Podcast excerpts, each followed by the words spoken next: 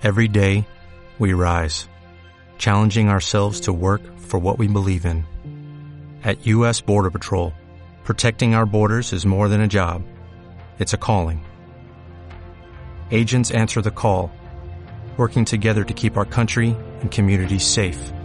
If you are ready for a new mission, join U.S. Border Patrol and go beyond.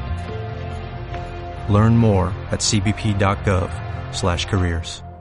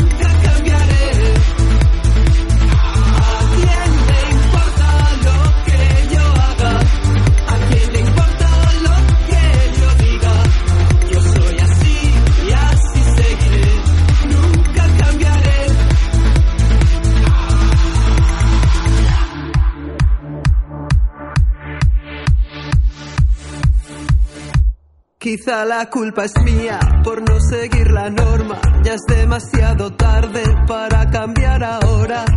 Me mantendré firme en mis convicciones. Hola, buenos días, queridos oyentes y compañeros. Un, un lunes más en las ondas. Bueno, voy a presentar a mis compañeros Toñi, Buenos días. Manuel, Sí, buenos días. ¿Aló? Paco, Hola, buenos días. Paqui Hola. y Mario en los mandos. Hola, buenos días. Bueno, pues eh, y empezamos con, con el programa. Venga, en- en- Paqui, ¿no? En deportes. Sí, bueno, os voy a hablar sobre los deportes para discapacitados. El deporte adaptado es practicado por personas con discapacidad. Si pudiéramos darle un breve y fácil de- definición, diríamos que el deporte adaptado consiste en, como su nombre indica, adaptar un deporte a las necesidades de la persona. Pero ¿por qué hacer esto? En la actualidad existen minorías, una de estas son las personas con discapacidad, ya sea de nacimiento o de forma adquirida. Este colectivo se enfrenta a dificultades diariamente. Un ejemplo es la brecha que existe entre las personas convencionales y las que cuentan con alguna discapacidad. Bien es sabido que el deporte adaptado puede utilizarse en diferentes términos como rehabilitación, recreación o de manera profesional. De la manera que se use su práctica traerá múltiples beneficios, siendo uno de los más importantes a la integración a la sociedad.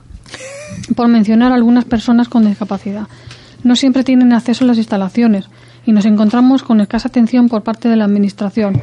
Y por último, no existe cobertura ni difusión por parte de- por- por- para el deporte adaptado por parte de los medios de comunicación. Este artículo sacado de internet. Chicos, ¿hablaríais del deporte? Bueno, eh, tengo que decir que mi querido Atletis ha perdido.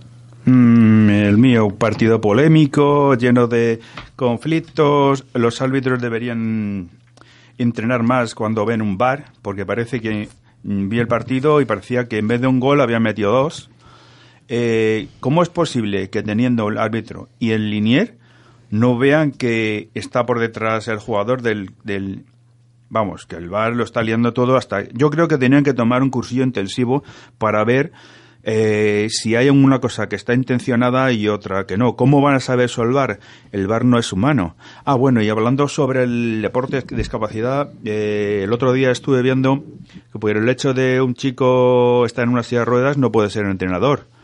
Entonces se aferieron a una ley que no, a ver, no lo veis mucho, pero el caso es que ganaron el pleito y el chico ahora mismo está entrenando pues un equipo de chicas que por qué no pueden estar en algún club de fútbol en las categorías inferiores, porque para decir un entrenador corre, corre por aquí y métete por allá, no hace falta que físicamente lo que tiene que funcionar perfectamente es la cabeza, que es la que va a dirigir eh, a, a, los chicos o a las chicas.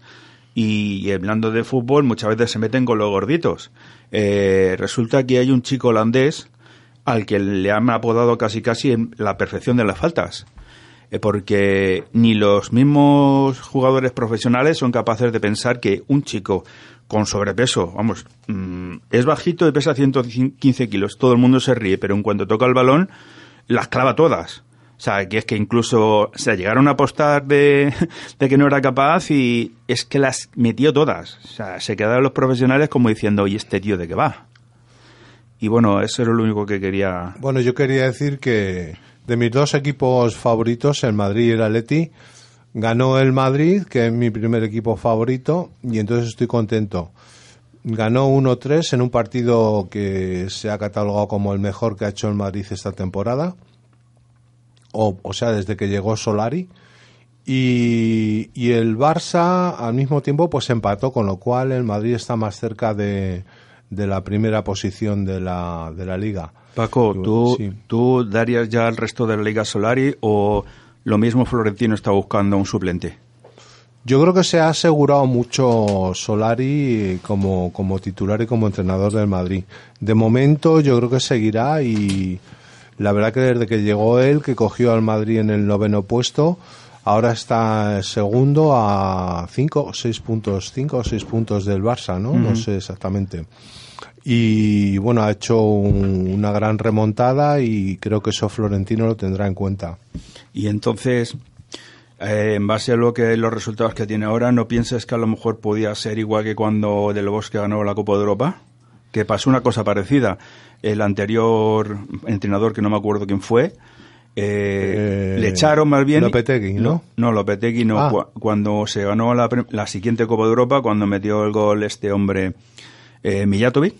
Ah, sí, sí. Eh, sí también hubo así una cosa parecida. Eh, en ese en ese envase lo que pasó es que le echaron así, iban los primeros, me parece, y le echaron, no me acuerdo del entrenador, pero el caso es que salió del bosque, que estaba también entrenando en las categorías inferiores, y le dejaron con el equipo hecho y al, no, bueno, con el equipo hecho y al final los chicos ya se veían cómo colocarse y al final, pues oye, ganaron una, una copa que hacía 32 años que, que no ganaban. Sí, no sé si tiene parangón, pero... ¿Qué? Parangón, o sea, si se puede comparar una cosa con otra, pero sí es verdad que Solari ha hecho una gran un gran trabajo con el Madrid, el Madrid tiene más presión, juega mejor, Benzema está acertando con la portería, que era una cosa que fallaba cuando estaba Lopetegui. Un y... chico, un chico desahuciado, igual que Bale. Que Bale ya estaban queriendo. Benzema? Benzema, sí, bueno, ahora le, le quiere ahora, la afición cosa fina. Sí, pero hasta mm. que se adaptó tela. Y luego Bale, siempre tocándose la pierna, y resulta que luego coge y te coloca un gol, así. Como que nunca ha sí, hecho no, nada bueno, y al final. Otro, dispara muy bien a puerta. Y otro entonces... chico que se querían quitar del medio. Pero bueno, oye, parece que les ha empezado a ir la buena racha y aunque hubiera polémica, pues... Ahora Bale no es titular indiscutible en el Madrid, ahora está Vinicius, el extremo derecha, este jovencito de 18 años.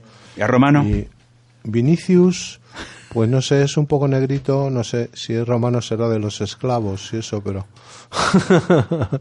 no, vamos, que aparte de la broma, que es un chico que ha venido del Castilla y está haciendo un, una gran temporada y, va para figura. Mm. Bueno, adelante con el programa.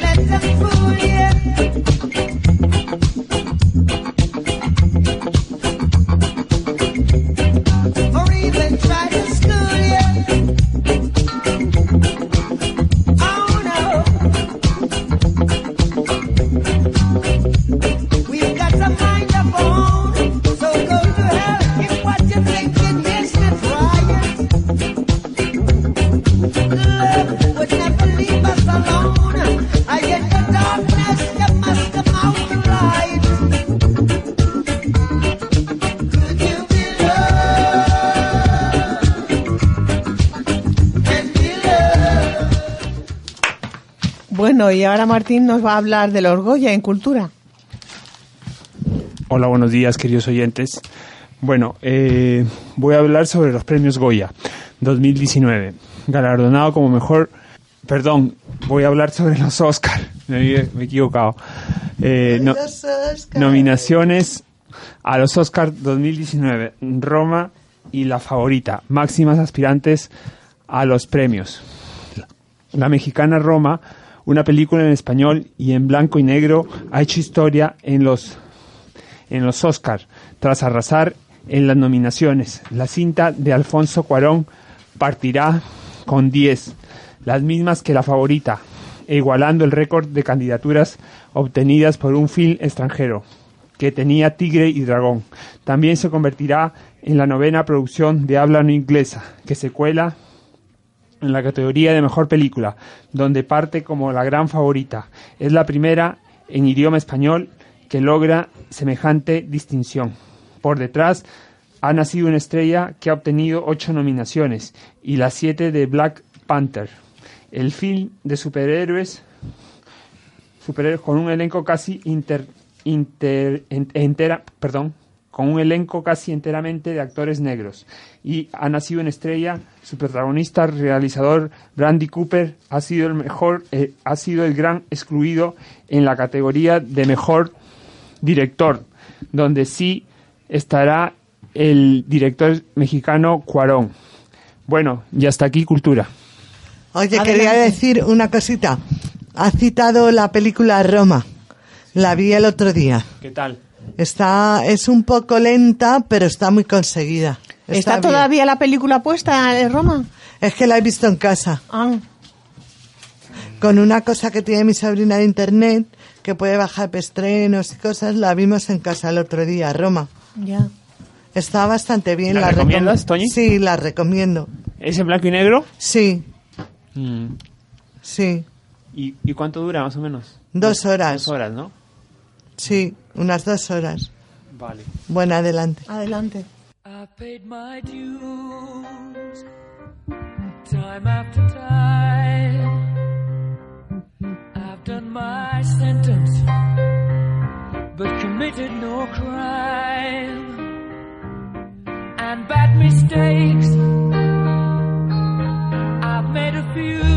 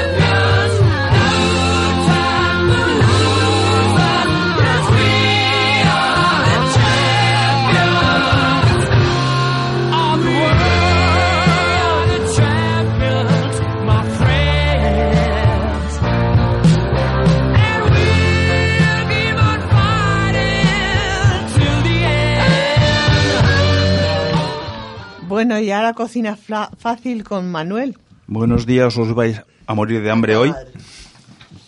Hoy, cocina fácil, sana y ya. Bueno, esto la mitad lo he hecho yo y la otra mitad mi boli. Prólogo.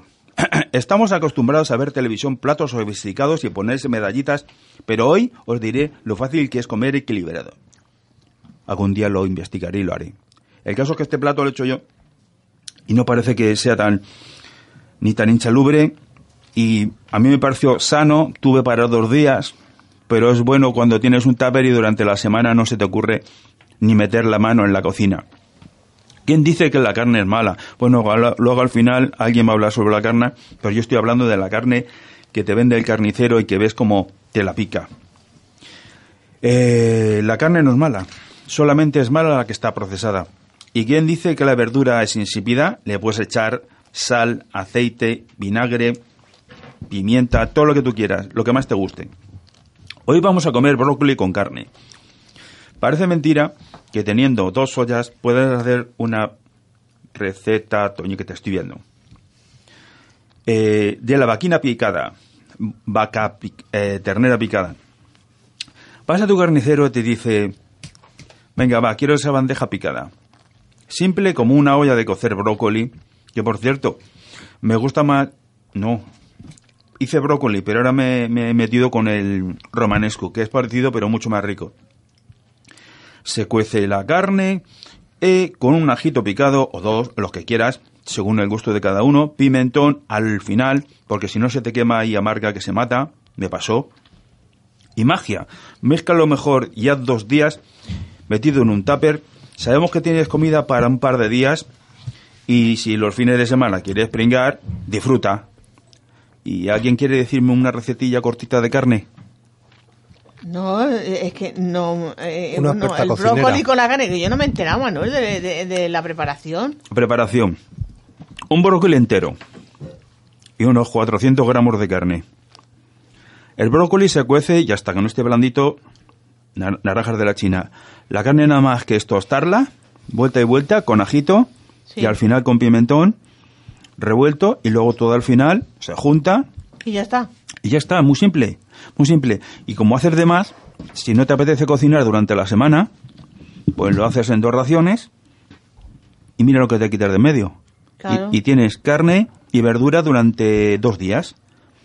Que a lo mejor el lunes te apetece eso, o el jueves, o el viernes. No, la verdura no hay que dejarla mucho tiempo, ¿eh? No, yo lo dejé que hasta que estaba blandita. No, pero que te quiero decir, en el- la nevera hay que dejarla poco tiempo porque se van las vitaminas. Por eso yo nomás se lo comí el lunes y el miércoles. Eso sí. Metido en un tupper, cuando está fresquito, lo metes en el frigorífico y tienes para otro día. A mí me dijeron, bueno, me dijeron, es verdad, me lo, me, me lo recomendó alguien a la que conozco y, a- y admiro mucho y me está ayudando mucho en, bueno, en última, en este momento de mi vida. Y no sé, mm, a mí me pareció sano, Sí, sí. te lo repito. No, no. bueno, adelante con el Ya hemos programa. pillado la- Pringaros.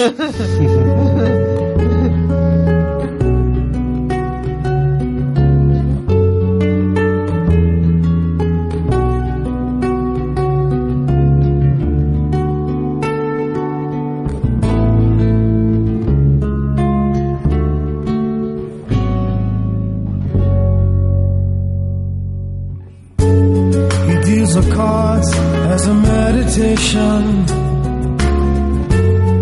those he plays never suspect. He doesn't play for the money he wins. He doesn't play for respect. He deals a cards to find the answer the sacred geometry of chance,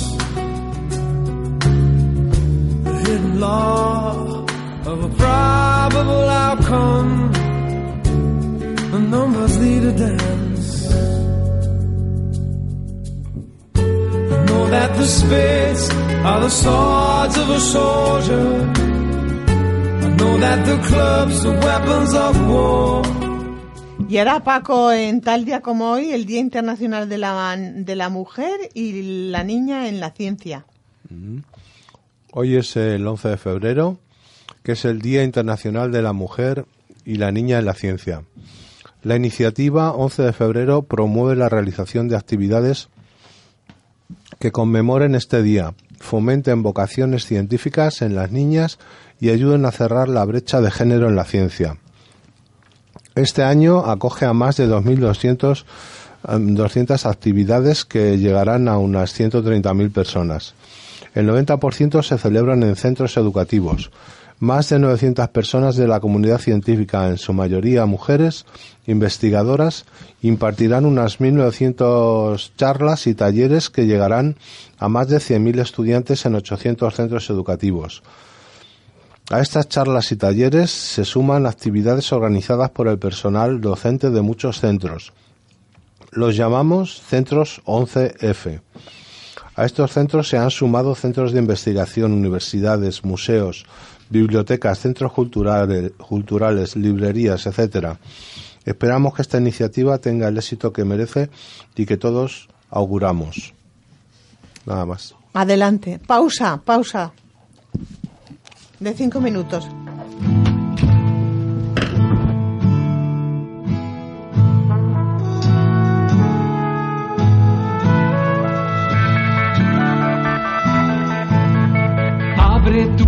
Open your mind. Ser diferente es sorprendente. Abre tu mente, open your mind. Ser diferente, sí. Préstame un brillo al final del pasillo. Mirar más allá nos da libertad. Abre tu mente, open your mind. Abre tu mente, open your mind.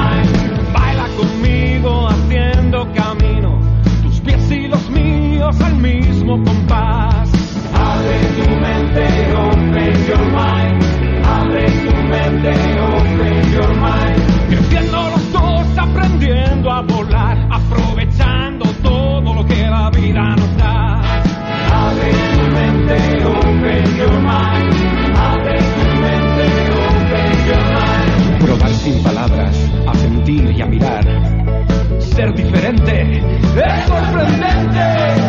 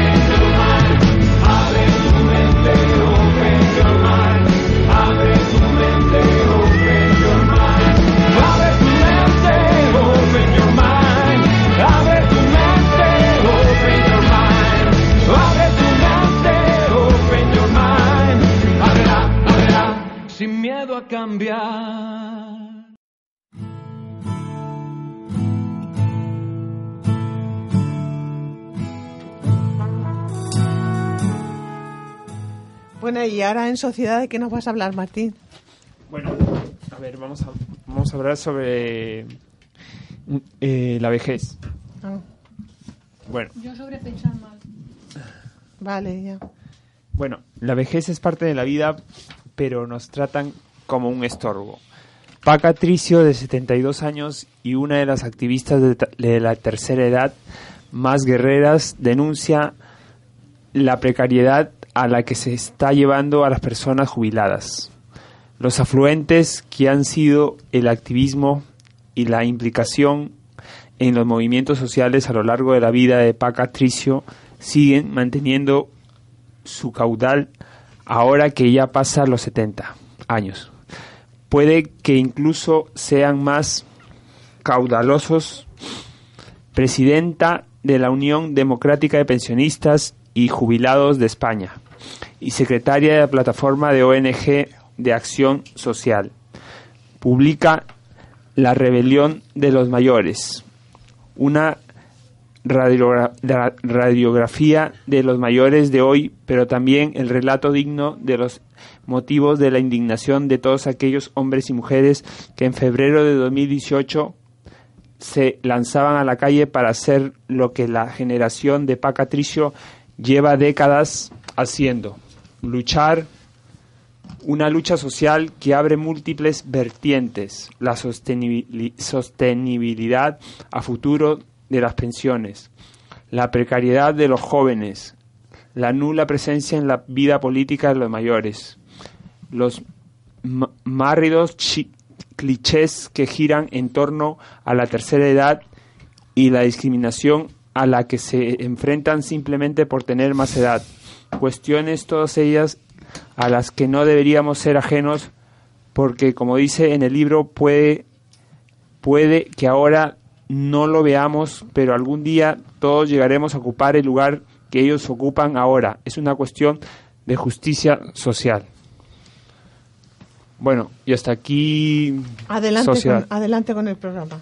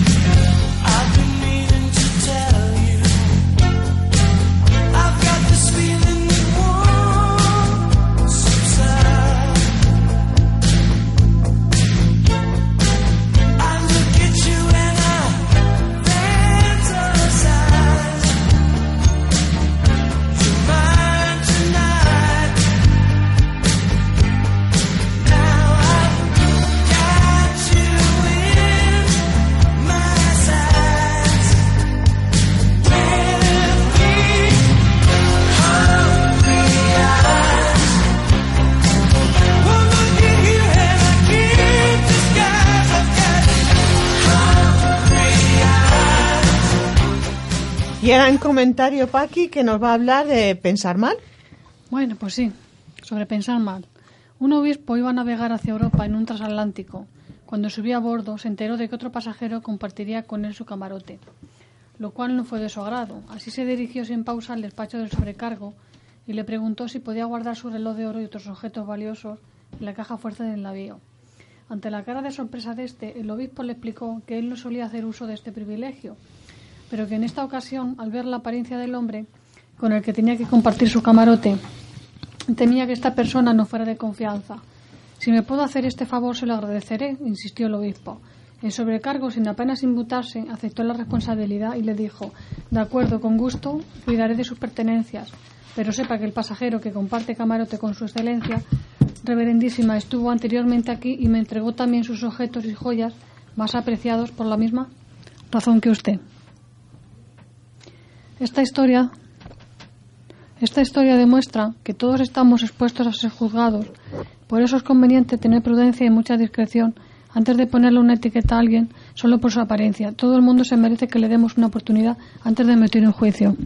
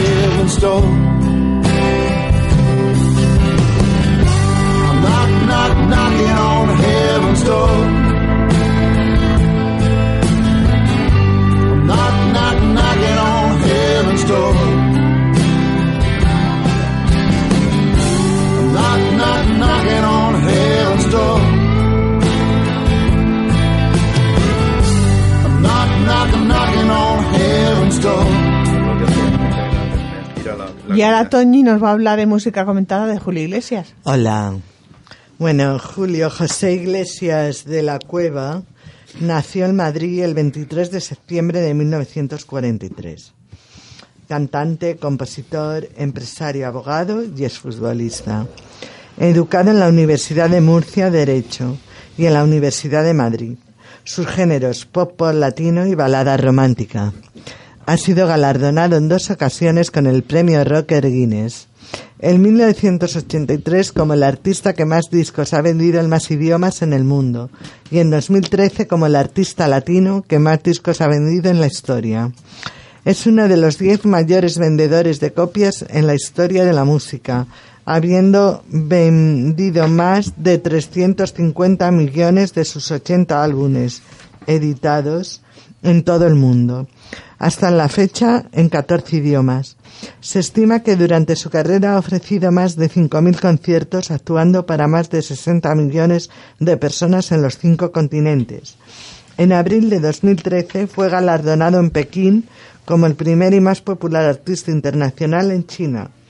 Fue nombrado embajador especial de las artes escénicas de UNICEF en 1989. Además, tiene institu- institucionalizado el 11 de septiembre como Día de Julio Iglesias en Miami desde 1997. Entre su discografía, su, perdón, su discografía, Por una mujer, Soy, A flor de piel, El amor, Hey, De niña mujer, Begin Begin, La carretera o Tanco.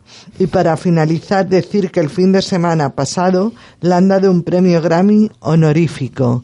Y mm, quedamos con De niña a mujer. Esa canción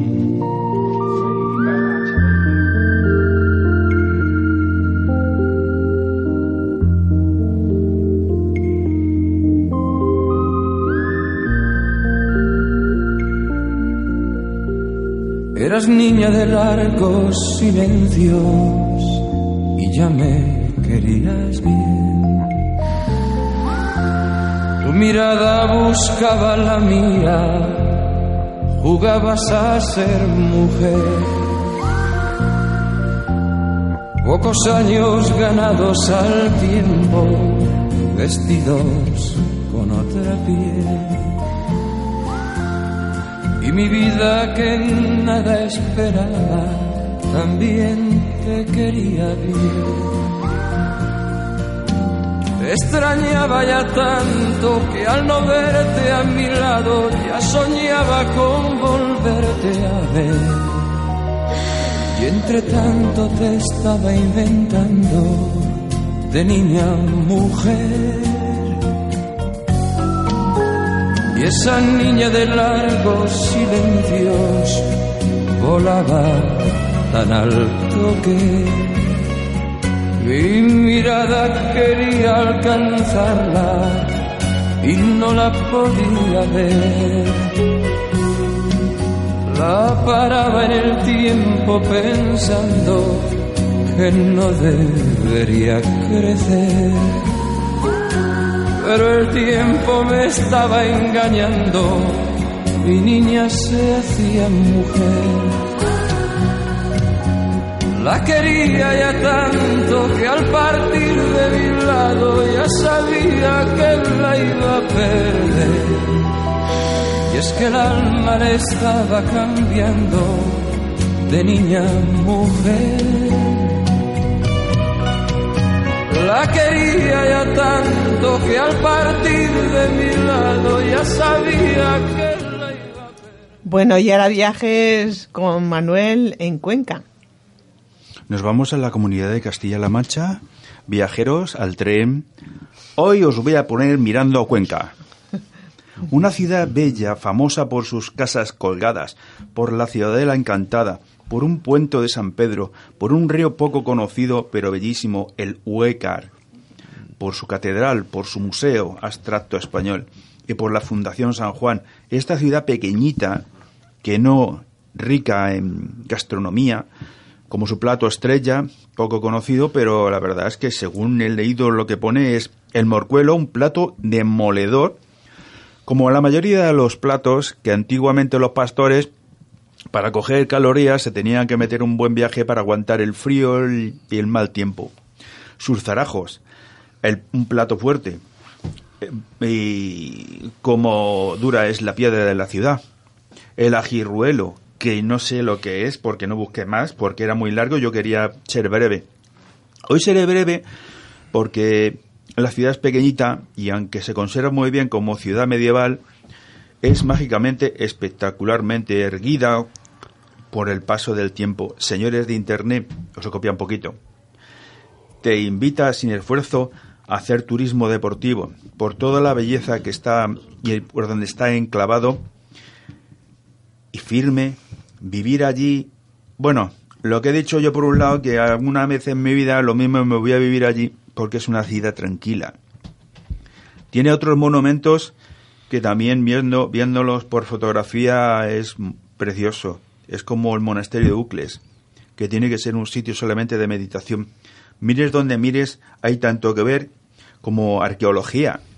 Y no hay ninguna excusa en algún momento de tu vida, porque por allí pasa el ave, y de Madrid está a unos 200 kilómetros, o sea, lo que es de aquí a... Bueno, nada, a media hora posiblemente, o menos. Porque aquí en Sevilla son dos horas y media por ahí, y son 300 y pico kilómetros, o sea, como una media hora de viaje. Bueno, y si en algún momento de tu vida quieres estar tranquilo y rescatar un poquito de tu vida, encuéntrate y sácate el carnet de conducir, que allí hay una autoescuela donde va mucha gente famosa y si te quieres hacer selfies con ellos, seguramente te lo pasarás. No me mires así, ¡ah, cordera. Bueno, que, que sería muy bonito ver que es una ciudad que aunque parezca mentira, hay muchas en España. La más cercana que es preciosa también es Toledo. Eh, también es muy tranquilita, pero al mismo tiempo tiene, conserva un sabor a historia, un sabor a, a sus platos maravillosos. Manuel, te quería preguntar un plato típico de Cuenca.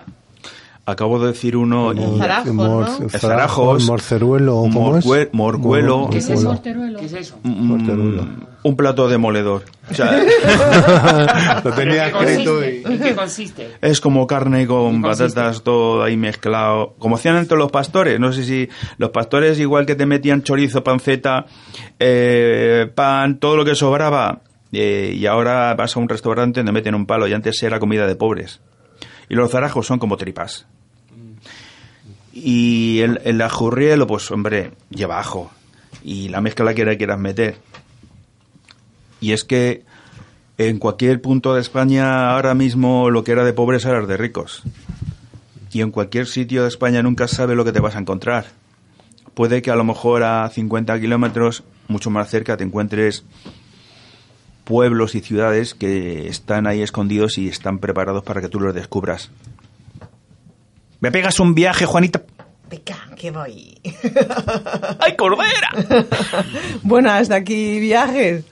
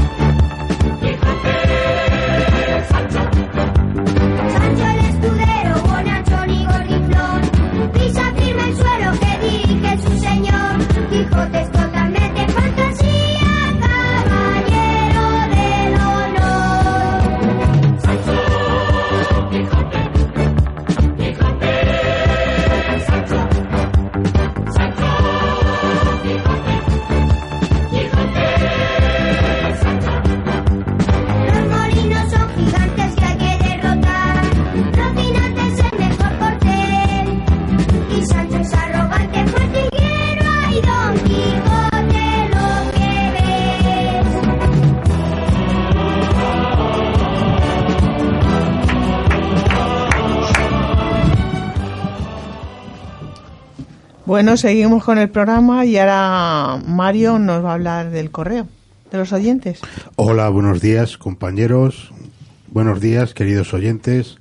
Hoy en Correo de los Oyentes, si nos queréis escuchar en directo todos los lunes de 10 a 11, podéis hacerlo en www.omcradio.org www.omcradio.org y si queréis eh, hacernos alguna sugerencia, eh, mandar algo, pedir cualquier cosa, una pregunta, lo que queráis, podéis hacerlo a través de nuestro correo electrónico abretecamino arroba yahoo.es. Repito, abretecamino arroba yahoo.es. Y bueno, si, si queréis escucharnos a cualquier hora, en cualquier momento, solo tenéis que, que buscar nuestros podcasts. Para ello, simplemente va- eh, tenéis que bajaros la aplicación ebooks i v o o x y buscar Ábrete Camino allí y tendréis todos los programas cuando vosotros queráis escucharlos. Bueno, hacemos una pausa de cinco minutos. In the town where I was born, Como tengamos who sailed to sea, and he told us of his life in the land of submarines. So we sailed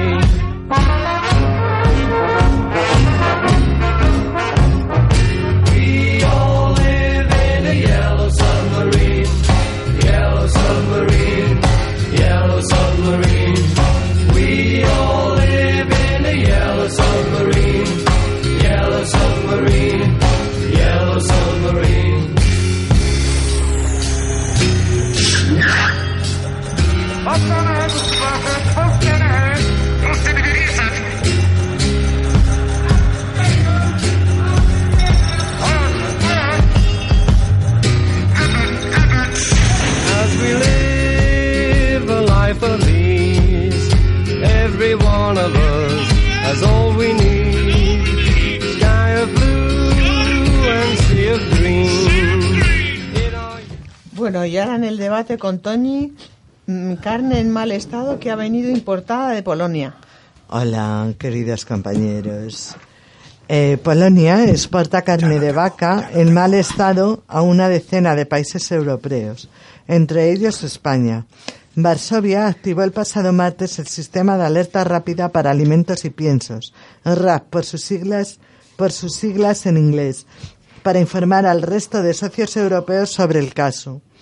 En este sistema informático consta que la carne ha llegado además de España a Estonia, Finlandia, Francia, Alemania, Hungría, Letonia, Lituania, Portugal, Rumanía, Eslovaquia y Suecia. El problema que se describe en el propio sistema europeo de alerta rápida es que han sido llevado a cabo controles veterinarios inadecuados, por lo que la carne es presumiblemente no apta para consumo humano. El Ejecutivo Comunitario ha asegurado que mantiene contactos cercanos con las autoridades polacas que investigan el caso. Al tiempo, al tiempo que ha explicado que prosiguen los trabajos de trazabilidad para identificar la carne en mal estado exportada. La portavoz de Salud y Seguridad Alimentaria, Anka Padoraru, ha informado además que un equipo de, audi- de auditores de la eh, Comisión Europea se desplazará a Polonia la próxima semana para analizar la situación sobre el terreno. Bueno, si alguien quiere comentar algo más o Gil una pregunta, ¿qué opináis sobre esto? Pues Yo- que- bueno, pues que creo que siempre se ha movido un negocio alrededor de todo, Y bueno, pues que es una pena que se juegue con la salud de la gente. Eh, Juana.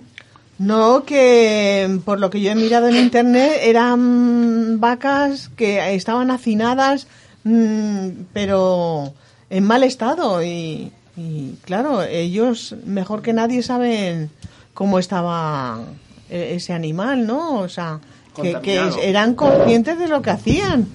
Y bueno, ¿es rentable el Eh, negocio? Toñi, yo creo que es muy, muy corriente que te quieran vender cosas que no valen apenas nada en mal estado antes que vendértelo bueno y barato. Que sobra carne, pues no la metemos aquí. Que hay huevos, pues no los hay, porque no hay huevos. y, que, eh, que- y que, por ejemplo, todo lo que es el consumismo lo que quieren es vender mucho y malo, que no poco y bueno. Y que se habla mucho también de la carne procesada y la carne procesada es que te meten un montón de química y no es lo mismo que ir a tu carnicería y que ver cómo te están haciendo la carne a ver de dónde viene toda esa carne. Se dice que algunas veces hay carne congelada desde hace más de 100 años. ¿Y eso es potable o no es potable? Bueno, ¿Quién- eso, eso ocurrió hace mucho tiempo en Argentina, ¿no? ¿Pa aquí? Me sí, parece. eso he leído en internet, que Mm. vendían carne de no sé cuántos años congelada. Una preguntita. ¿Es rentable el negocio? Hombre, pues muy ren- digo yo que será rentable cuando vuelven a repetirse las estafas. Yo creo que de, todas formas que no hay que, que confundir eh, a unos cuantos que, que hacen este tipo de fraudes para la salud y en el tema de la carne con, con, con la producción y con la obtención de carne para consumo en Europa. O sea que por unos cuantos a lo mejor otros cobran una fama que no, que no deberían de, A mí de lo tener. que me da miedo es que después de lo que pasó con la famosa vacas locas, que, que la gente no escarmienta. Que puede haber otra contaminación, si no ¿Para- igual parecida. ¿Para qué? Pero de todas maneras hemos tenido suerte de que ninguno de nosotros hemos comido esa carne putrefacta, porque no muy bien no tiene que haber olido. Algo se tenía Eh, que haber... Algo ten- han tenido que ver para percatarse de que esa carne no era óptimo para el consumo. Hombre, digo yo que todos los controles sanitarios que tenemos en este país deben de, deben de- deben de servir para algo. ¿no? Claro, yo pienso, y yo creo que no solo ha sido en España, sino en otros países también donde ha Sí, pasado en- eso. en 10 países, aparte Sí. de, de España, los que ha leído Toñi. Ya, lo que pasa es que Hombre, imaginaros... perdonad, he leído un montón de países. Sí, si ¿cuál- Sí, queréis, lo, 10. re- si Sí, queréis son lo- 10, no, no, no, no, son si 10. queréis lo repito. Ya, lo que pasa que, por ejemplo, nosotros pues, somos un país, digamos, civilizados entre comillas. Pero imaginaros que esa carne la mandan a sitios del tercer mundo. O la mandan a si- sitios donde no tienen ese tipo de, de posibilidad de, Pero- anali- de analizar la carne que van a comer. Pues hacen un zafarrancho. Pues entonces, pues eso es que nosotros más o menos nos podemos defender. Pero esos países que no tienen ese tipo de, de probabilidades, Pero, pero yo tengo muy claro, el otro día estuve viendo a un cirujano valenciano y decía que la vida en países del tercer mundo, que es, suena muy mal, eh, no vale nada. O sea, es como decía, iba por África y de vez en cuando nos disparaban. Mm, a esa gente no la pueden vender nada porque no tienen nada. Y sin embargo aquí, aunque nos estén quitando la clase media, de momento podemos comer carne. Y es a donde van, a los que dicen, a ver si cae por, a ver si cuela, a ver si cuela. Pero esta vez los han pillado, menos mal. ¿Qué hacen, ¿Qué hacen de la carne que retiran en los mercados? Pues Para croquetas. yo creo, yo creo que la deberían de destruir, pero yo no sé, también se dice que la congelan y aprovechan otra oportunidad para volver a venderla. Madre mía. Averigua lo que hace. A ver, a ver qué es lo que es Yo verdad. pienso que debe haber un control sanitario en todo esto. Claro, sí los hay, lo hay, por eso, existen, por eso pero- se, Existe. por eso se ha descubierto precisamente esta carne en mal estado, Mm. por los controles sanitarios que hay en la Comunidad Económica Europea y en los diferentes países. Si no, pues no sé qué hubiera pasado. A lo mejor se produce una epidemia o yo qué sé. Ha, te- Claro. ha tenido que ser tanta como para ser tan descarada y pillarla, porque imaginaros que en vez de ser tres o cuatro toneladas, llegan a meter media tonelada y a lo mejor cuela. Más de uno estaríamos en el hospital atacados del estómago.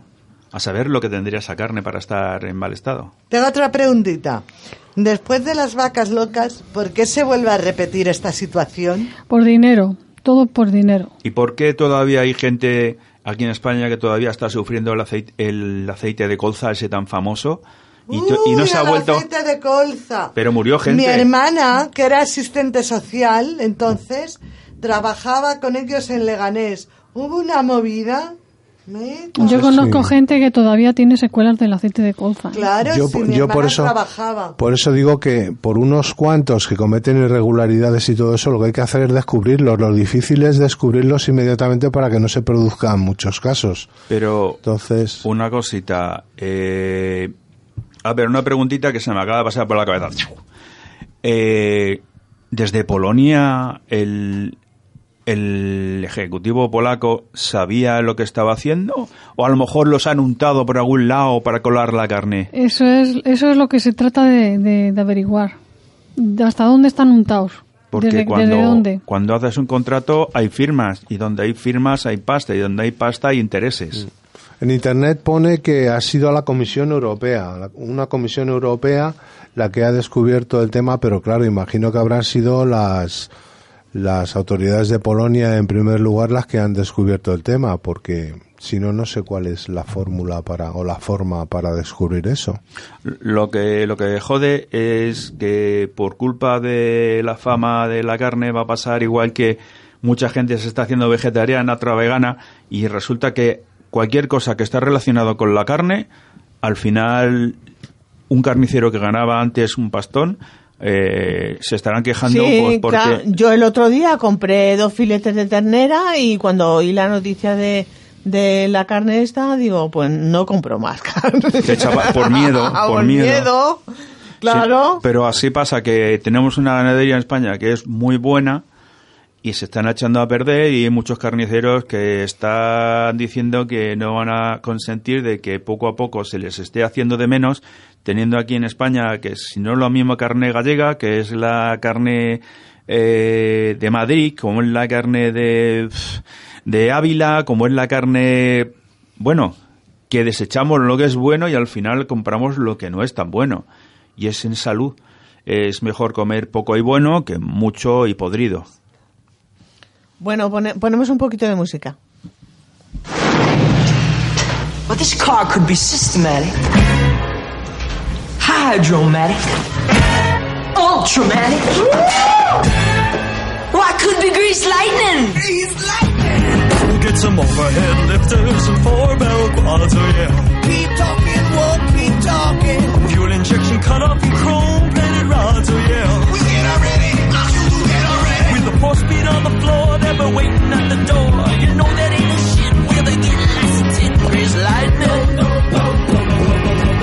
Go grease lightning, you're burning up the quarter mile. Grease lightning, go grease lightning. Go grease lightning, you're coasting to the hip lap drive. You are supreme, the chicks are cream for grease lightning.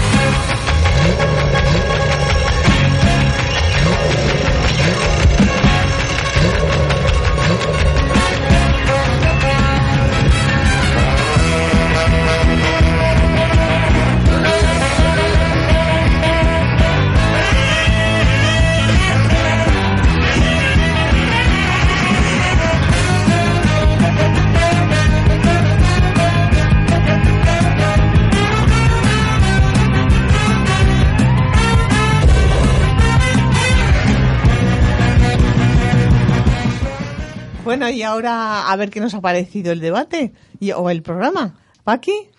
Bueno, el programa me ha parecido que estaba muy bien y el, sobre el debate, pues creo que la carne ni es la primera vez que ha habido intoxicación y por desgracia no será la última, porque donde hay dinero ya se sabe que hay corrupción.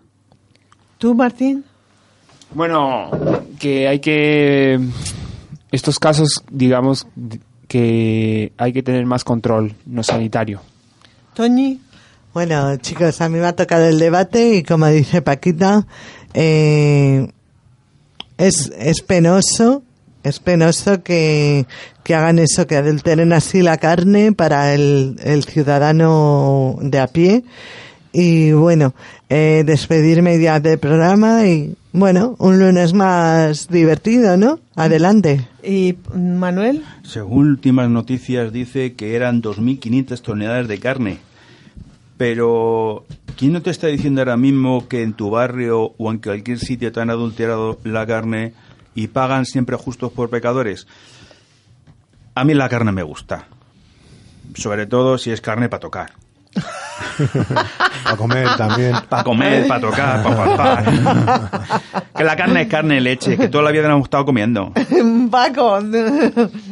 Pues eh, no sé, yo mm, me parece que estos casos se dan puntualmente mucho, muchas veces y en muchos sitios y que habría que descubrirlos antes y habría que tener los mecanismos adecuados para que esto no fuera más, pero descubrirlo de forma rápida, no que pase el tiempo y ocurran diferentes cosas. Y buenas Bu- sanciones. bueno, yo digo que son personas malas, porque, claro, porque saben lo que van a vender, eso lo saben ellos ya. O sea que me parecen personas malas. Bueno, y hasta aquí el programa. Que pasen una buena semana.